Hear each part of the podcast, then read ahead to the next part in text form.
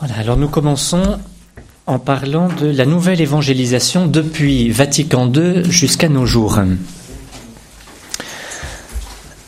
Alors ce mois d'octobre, hein, vous l'avez su sans doute tous, a été déclaré, par le pape François mois missionnaire extraordinaire hein, à cause du centenaire d'un texte du pape Benoît XV sur la mission. Vous savez que le mois d'octobre est traditionnellement un peu plus axé sur la mission. Et la semaine aux alentours du 18 octobre, la fête de, Saint-Luc, on a, le dimanche missionnaire et la semaine missionnaire mondiale. Et euh, donc Benoît XV avait écrit euh, une lettre, une très belle lettre sur la mission. Et donc après un 19e siècle qui a été un siècle très missionnaire, un siècle d'évangélisation euh, dans, le monde entier, très fécond, eh bien ça a été une intuition du Concile Vatican II de vouloir redonner à l'Église un, élan, un souffle missionnaire en rappelant à tous les baptisés leur place dans la mission de l'Église. Donc notre session s'inscrit dans cette euh, perspective et elle veut à la fois euh, nous donner le désir d'être davantage missionnaire et en même temps, pour pouvoir l'être, nous donner aussi des bases solides pour devenir les missionnaires dont le 21e siècle a besoin. Alors pour cela, nous allons commencer par faire donc un bref historique de la nouvelle évangélisation depuis le Concile Vatican II jusqu'à nos jours. Alors évidemment, il faut, euh, je dirais, le, thème est restreint. il faut quand même souligner que la mission de l'Église ne commence pas avec le Concile Vatican II, hein, mais que le Concile Vatican II s'inscrit évidemment après déjà 20 siècles euh, d'histoire de l'Église. Et euh, dans ce sens, il doit être interprété dans la continuité avec tous les conciles qui l'ont précédé et avec la tradition de l'Église. C'est quand même important à rappeler. Mais il est vrai que c'est un un des éléments marquants de l'esprit qui a animé euh, le Concile Vatican II a été la nécessité de la mission, peut-être parce qu'il y avait aussi une certaine euh, euh, perception que cet esprit est missionnaire, avec tout ce qui va être déployé dans cette session, tout ce que sous-entend l'esprit missionnaire, notamment son lien intrinsèque avec la foi. Peut-être qu'il y avait une certaine perception, qu'il y avait déjà une certaine baisse à ce niveau-là. Et euh, voilà, donc c'est un esprit qui a beaucoup animé le Concile Vatican II. Par exemple, dans le décret sur le ministère et la vie des prêtres, il est exposé le triple but que s'est donné le Concile Vatican II. Donc il est question de son but pastoral de renouvellement intérieur de l'Église, très important, le renouvellement intérieur, on en parle trop peu, mais c'est le premier objectif donné par le Concile Vatican II euh, sur lui-même. Le deuxième, c'est la diffusion de l'Évangile dans le monde entier. Et le troisième, qui vient après, hein, mais qui est important aussi, c'est le dialogue avec le monde d'aujourd'hui. Mais c'est un peu réducteur de réduire le Concile Vatican II au dialogue avec le monde d'aujourd'hui uniquement. Hein, c'est le troisième objectif en lien avec les deux qui l'ont précédé. Donc ce que l'on va faire, c'est qu'on va évoquer euh, quelques étapes importantes, hein, depuis donc d'abord le texte du Concile Vatican II sur la mission, et puis ensuite quelques étapes importantes qui ont suivi le Concile sur cette question de la mission et de la nouvelle évangélisation. Donc on, on prendra cinq points. Le premier étant donc le Concile Vatican II. Donc la quasi-totalité des textes du Concile font référence euh, à la mission. Le Concile Vatican II a donné 16 textes, hein, plusieurs euh, avec des, différentes, différentes, de différentes importances, mais presque tous font référence à euh, la mission. Mais le pape et les évêques ont souhaité consacrer un décret spécifique à la mission. Donc il y a un de ces 16 textes qui est explicitement axé sur la mission, qui est intitulé Ad Gentes. Donc en latin, littéralement, ça veut dire euh, pour, les, pour les païens ou pour les nations. On peut traduire les deux. Et donc c'est un texte qui est plein de souffle et qui est un rappel du caractère missionnaire de l'Église elle-même. Il y est rappelé que la mission de l'Église continue et développe au cours de l'histoire la mission du Christ lui-même. Donc déjà, c'est quelque chose d'important que le Concile rappelle, c'est que la mission de l'Église, c'est la continuation de la mission de Jésus, hein, qu'on voit euh, dans l'Évangile exercer cette mission Jésus étant l'envoyé du Père. Et le Concile ajoute que cette mission est unique, elle est la même partout, en toute situation, bien qu'elle ne soit pas menée de la même manière du fait des circonstances.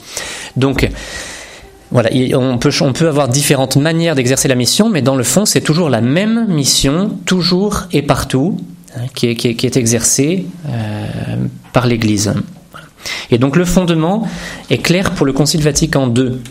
Alors là, là c'est très important, ce sera hum, déployé aussi dans d'autres euh, dans d'autres enseignements. Je vous lis un peu plus longuement un passage du texte sur la mission. La raison de cette activité missionnaire, pourquoi est-ce qu'on on, est missionnaire, se tire de la volonté de Dieu qui veut que tous les hommes soient sauvés et parviennent à la connaissance de la vérité. Car il n'y a qu'un seul Dieu et un seul médiateur entre Dieu et les hommes, Jésus-Christ, l'homme Jésus-Christ qui s'est livré en rédemption pour tous, et il n'existe de salut en aucun autre. Ce sont des paroles tirées du Nouveau Testament qui sont mises les unes à la suite des autres. Il faut donc, reprend le Concile, que tous se convertissent au Christ, connu par la prédication de l'Église, et qu'ils soient eux aussi incorporés par le baptême à l'Église qui est son corps. Donc aujourd'hui, on essaie parfois de nous donner des scrupules en disant mais il faut pas, euh, bon, ce sera traité dans d'autres euh, enseignements, pas prosélytisme, il faut faire de pression, etc. Bon, on dira un petit peu de quelle manière il faut aborder la chose, mais euh, c'est très clair dans le Concile Vatican II, et c'est ce que Jésus nous demande dans l'Évangile, parce que la mission d'aujourd'hui, celle du Concile, celle de l'Église, c'est la même que celle de Jésus. Il faut que tous se convertissent au Christ, parce qu'il est le Fils de Dieu et qu'il n'y a de salut en aucun autre. Or, Dieu veut que tous les hommes soient sauvés, donc il faut l'annoncer à tous les hommes pour que tous se convertissent au Christ et soient incorporés par le baptême à l'Église. Donc il est évident que l'Église annonce l'Évangile pour que les non-chrétiens, euh, l'Esprit Saint ouvrant leur cœur, croient et se convertissent librement au Seigneur. Et puis enfin, le, le, texte du Concile sur la mission rappelle à tous l'obligation de la mission. L'Église étant tout entière missionnaire, et l'œuvre de l'évangélisation étant le devoir fondamental du peuple de Dieu, le Saint Concile invite tous les chrétiens à une profonde rénovation intérieure, afin qu'ayant une conscience vive de leur propre responsabilité dans la diffusion de l'Évangile, ils assument leur part dans l'œuvre missionnaire auprès des païens. Comme membres du Christ vivant, auquel ils ont été incorporés et configurés par le baptême ainsi que par la confirmation et l'Eucharistie, tous les fidèles sont obligé de coopérer à l'expansion et au développement de son corps pour l'amener le plus vite possible à sa plénitude.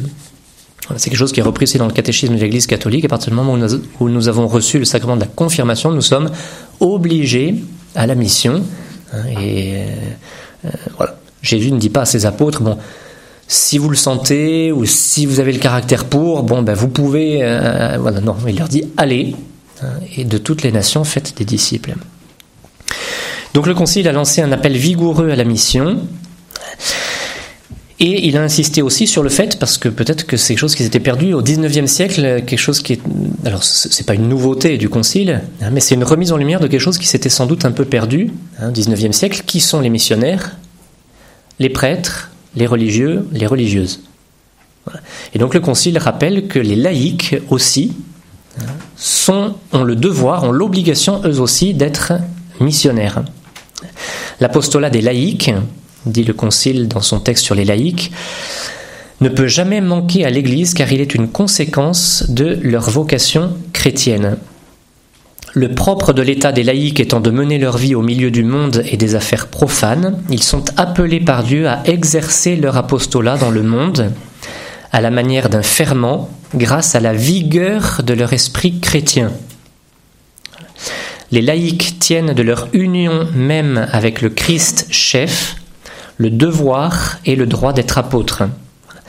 Et il est rappelé d'ailleurs dans ce texte sur les laïcs, c'est intéressant, que le laïc qui est tout ensemble membre du peuple de Dieu et de la cité des hommes n'a qu'une conscience chrétienne. Celle-ci doit le guider sans cesse dans les deux domaines. Donc un laïc chrétien ne peut pas, bon, par exemple, un laïc qui ferait de la politique ne peut pas dire bah, Je suis chrétien dans le privé, mais je suis un homme politique, donc je, voilà. Ou dans son travail, ou voilà. On n'a qu'une conscience, pas, pas deux. Voilà quelques éléments de ce texte du Concile Vatican II sur la mission. Alors, quelques années plus tard, en 1975, c'est le deuxième point, le pape Paul VI va donner un texte très important, une exhortation apostolique qui s'appelle Evangelii Nunciandi, l'évangile devant être annoncé.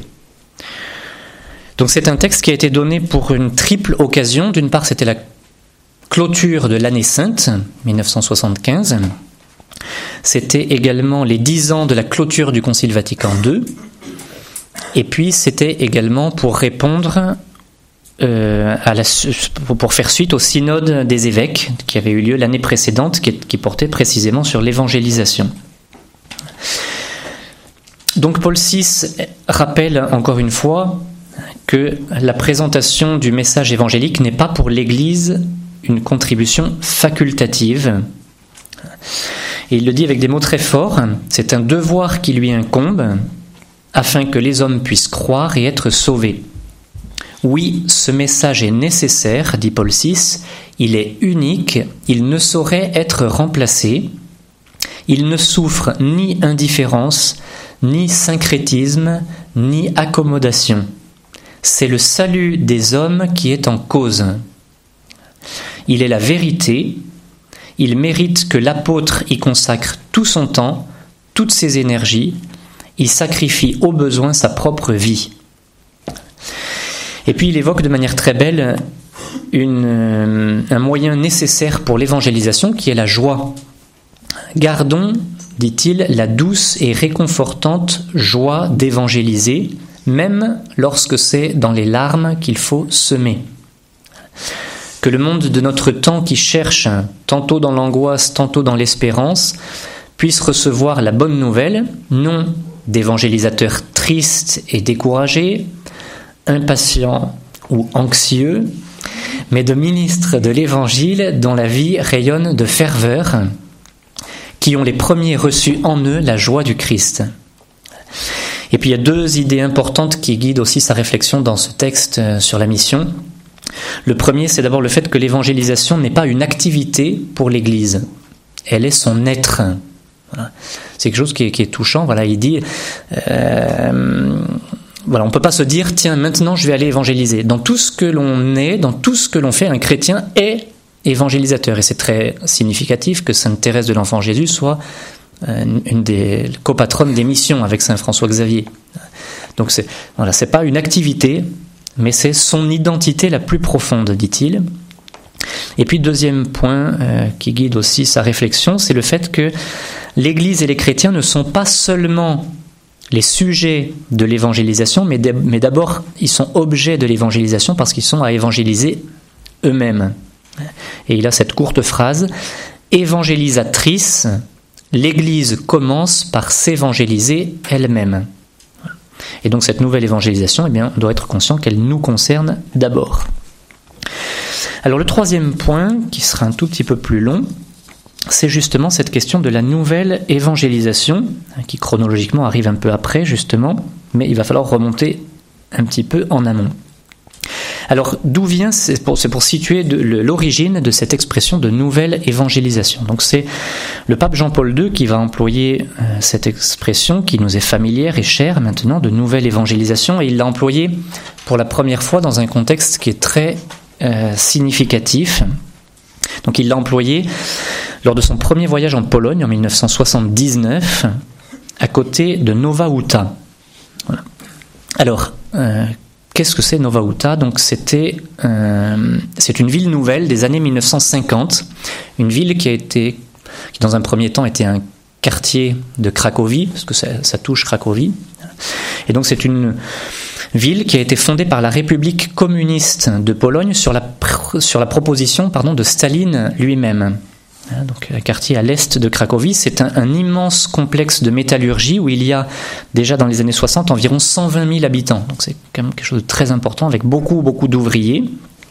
Et donc cette ville avait été conçue par le gouvernement communiste comme une ville communiste modèle. Elle devait être la première ville sans Dieu, c'est l'expression qui avait été utilisée. Et donc tous les plans de la ville avaient été conçus, etc. Évidemment, il n'y avait pas d'église. Donc en 1952, l'archevêque de Cracovie, un certain monseigneur Baziak, va ériger quand même le quartier en paroisse, parce qu'il y a quand même beaucoup de monde qui, y vit, et il va demander officiellement, il y a plusieurs reprises, aux, autorités la, permission d'y construire une église, pour les ouvriers chrétiens qui sont très nombreux quand même hein, en Pologne. Bon, en vain bien sûr, le plan n'a pas prévu d'église, il n'est pas question qu'il y ait une église à Nova Uta. En 1958, donc six ans plus tard, un très jeune prêtre, il a 38 ans, est nommé évêque de Cracovie hein, et il s'appelle Monseigneur Wojtyla. On continue à demander régulièrement la construction d'une église, mais le gouvernement s'obstine. Et en 1960, devant les refus répétés du gouvernement, des ouvriers vont venir de nuit et planter une grande croix de bois euh, au, milieu des immeubles hein, dans, dans, ce quartier. Alors évidemment, c'est un défi euh, au régime en même temps. Et le 27 avril 1960, donc il y a des ouvriers, un contingent d'ouvriers qui va être accompagné de, euh, protégé par des gardes armés, qui va se rendre très tôt le matin à cette croix de Nova Uta pour euh, l'abattre, pour la démolir. La nouvelle va se répandre comme une traînée de poudre, et en quelques minutes, plus d'un millier d'hommes arrivent.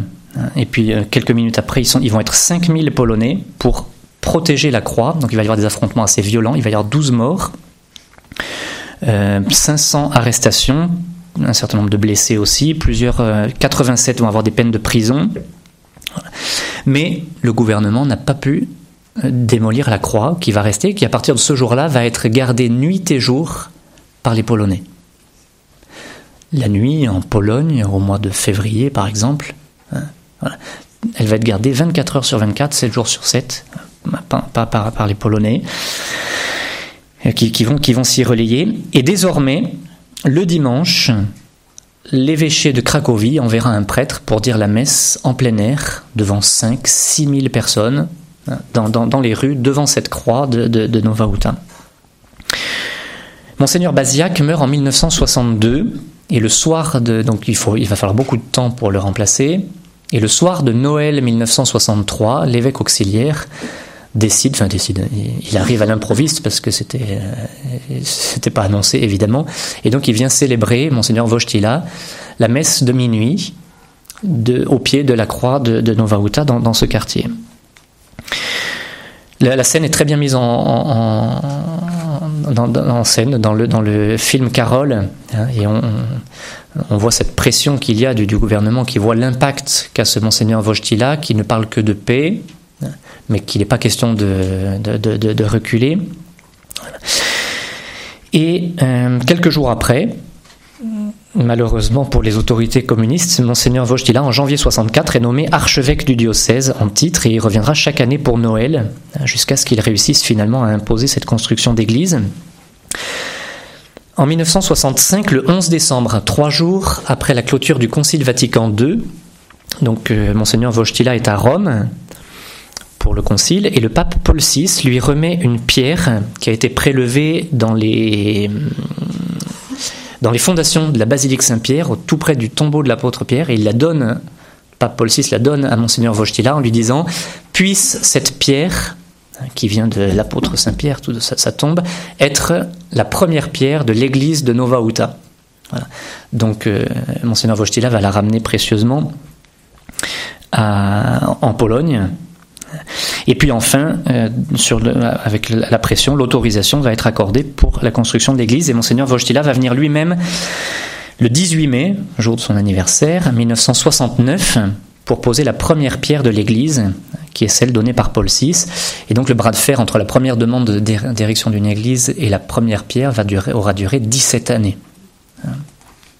Et donc en 1979, donc dix ans après la pose de cette première pierre, l'Église est terminée, et Jean-Paul II, qui vient d'être élu quelques mois euh, auparavant, va faire son premier voyage en Pologne. C'est un voyage absolument exceptionnel qui va durer neuf jours, qui va être un voyage un peu de folie, pendant lequel, pendant ces neuf jours de voyage, Jean-Paul II va rencontrer en, réalité, sans, compter la télévision, un tiers des Polonais. Il y a un tiers des Polonais qui assisteront euh, physiquement à, une audience ou à une messe euh, avec Jean-Paul II. Et Jean-Paul II avait demandé d'aller célébrer une messe dans l'église de Nova Uta.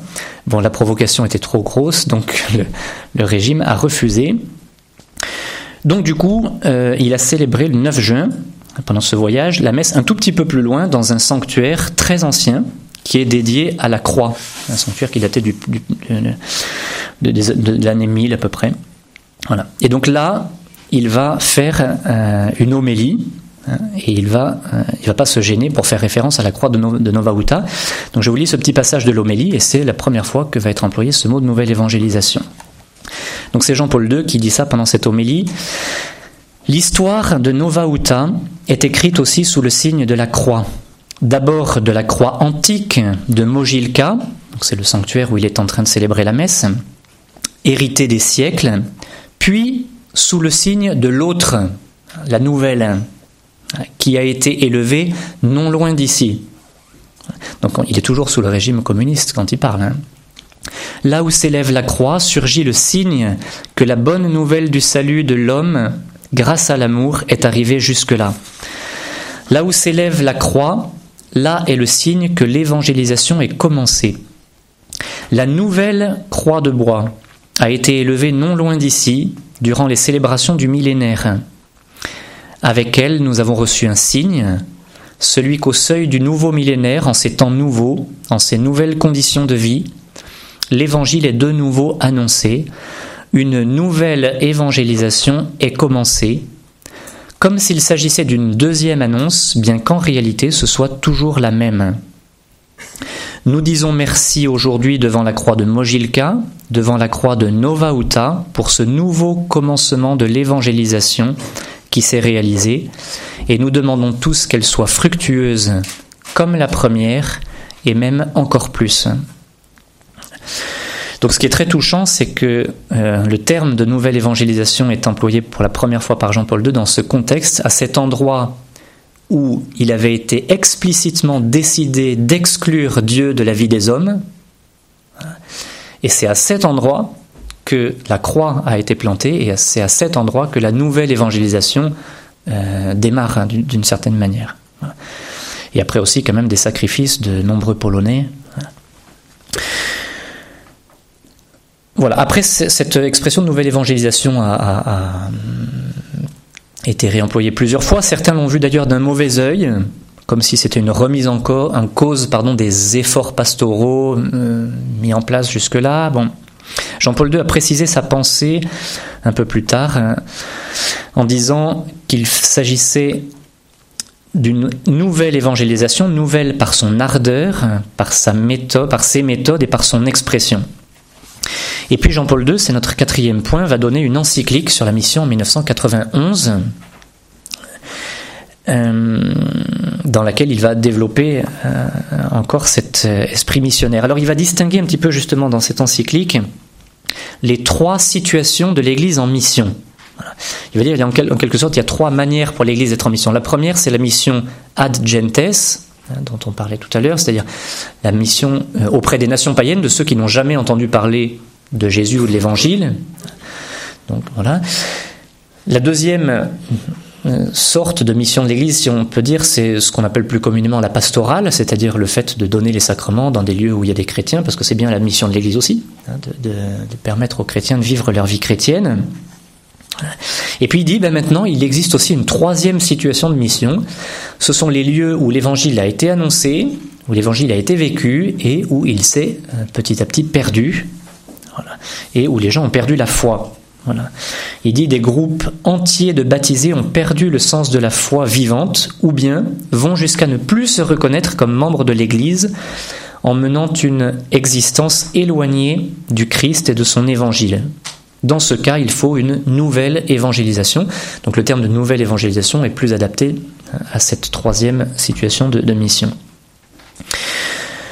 Le sous-titre de cette encyclique de Jean-Paul II est très clair, Désert intérieur qui naît là où l'homme se trouve privé de ce qui constitue le fondement de toutes les choses. Euh, on n'a pas le temps de développer plus, mais parmi les cinq devoirs spécifiques que euh, Benoît XVI donne à ce nouveau conseil pontifical, il y a la promotion et l'utilisation du catéchisme de l'Église catholique comme formulation essentielle et complète du contenu de la foi pour les hommes de notre temps. C'est un des cinq devoirs de ce conseil pontifical. Et puis Benoît XVI a beaucoup insisté sur la prière hein, comme base de la nouvelle évangélisation. Voilà, il disait l'évangélisation authentique naît toujours de la prière et portée par la prière. Il nous faut d'abord parler avec Dieu pour pouvoir parler de Dieu. En conclusion, pour cette introduction, Jean-Paul II disait au début du troisième millénaire, dans sa lettre, dans la lettre par laquelle il ouvrait le troisième millénaire, à maintes reprises, j'ai répété ces dernières années l'appel à la nouvelle évangélisation. Je le reprends maintenant, surtout pour montrer qu'il faut raviver en nous l'élan des origines, en nous laissant pénétrer de l'ardeur de la prédication qui a suivi la Pentecôte. Nous devons revivre en nous le sentiment enflammé de Saint Paul qui s'exclamait Malheur à moi si je n'évangélise pas. Et puis Benoît XVI, alors ça c'était dans euh, un angélus adressé à des jeunes pour les journées mondiales de la jeunesse, pour le dimanche des rameaux en 2010. Aujourd'hui, je renouvelle cet appel à témoigner à la nouvelle génération avec la force douce et lumineuse de la vérité, afin qu'aux hommes et aux femmes du troisième millénaire ne manque pas le modèle le plus authentique Jésus-Christ. Et donc, on le verra un petit peu dans cette session, mais on peut demander que retentisse en nous cette euh, parole de Jean-Paul II, de son encyclique sur la mission, qui est un peu comme une devise. Jean-Paul II disait La foi s'affermit quand on la donne.